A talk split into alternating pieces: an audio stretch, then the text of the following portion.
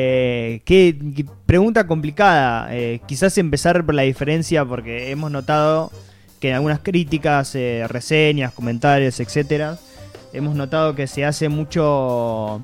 eh, o sea, se, se- se- se dice mucho que meta y autoconsciente. O algo Se que- confunde mucho. Eh, se, piensa que lo meta es autoconsciente cuando no necesariamente es así. Claro.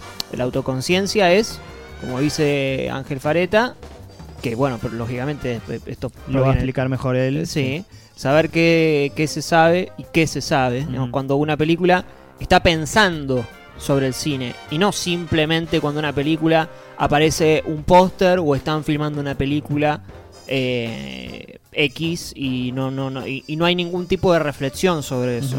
Entonces, eh, no, no- no necesariamente, digo, el, pa- el Padrino es una película autoconsciente y no.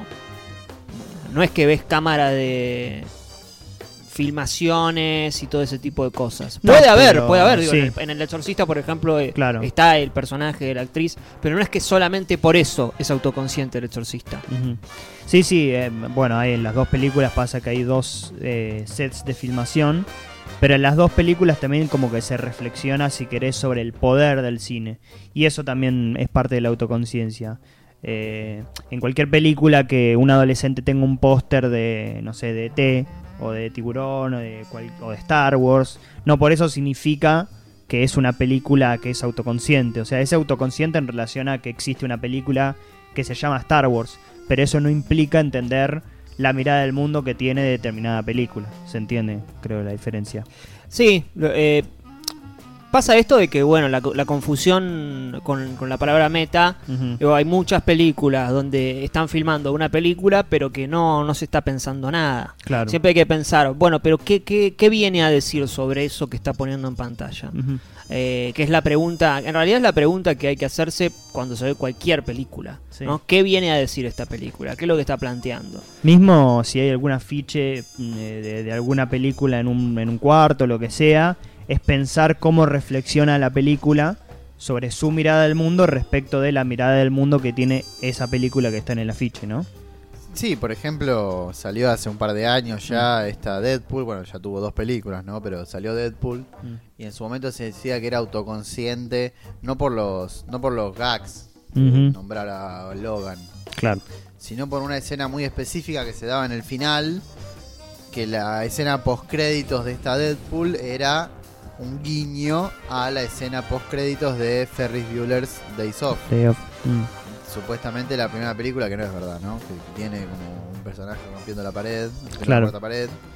Eh, pero ni siquiera en esa en ese guiño hay como un pensamiento, no es que Deadpool se pone a pensar Sí. sobre lo que pasó en esa escena de Fresh Bueller de Soft, sino es, mirá, estamos haciendo lo que hizo esa película, que es la de la cuarta pared, y nosotros también rompimos la cuarta pared. Claro, sí. Pero no hay una reflexión con respecto a eso. Eso sería lo meta, ya inclusive enterra- entrando perdón, al terreno de la boludez, básicamente. Sí, sí.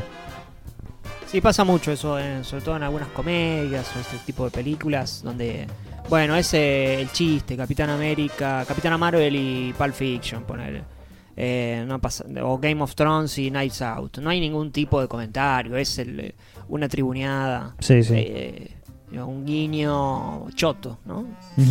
Bueno, pasemos a... Sí, perdón, eh, Manu quiere acotar algo más. Me estoy atragantando. Eh, no, no, que justamente con eso es peligroso para la propia película. Porque esa referencia, esa boludez de Knives Out de hablar de Game of Thrones, si la ves en 30 años, bueno, igual ya hoy nadie se acuerda de Game of Thrones, ¿no? Pero ponerle en 30 años, si no te acordás de Game of Thrones, ¿y qué? ¿A qué viene ese chiste? ¿Qué es ese chiste? No lo entiende nadie. Hoy ya nadie se acuerda de Knives Out. Así que bueno. Claro. Eh, pasamos a la tercera pregunta. Una Sí. pregunta que nos ha dejado el colega. No sé si es colega, pero no importa. No, no, Howard, no. Howard Hawks. Pero, Está del otro lado No Francis sé. Ford Coppola. eh, sí, sí.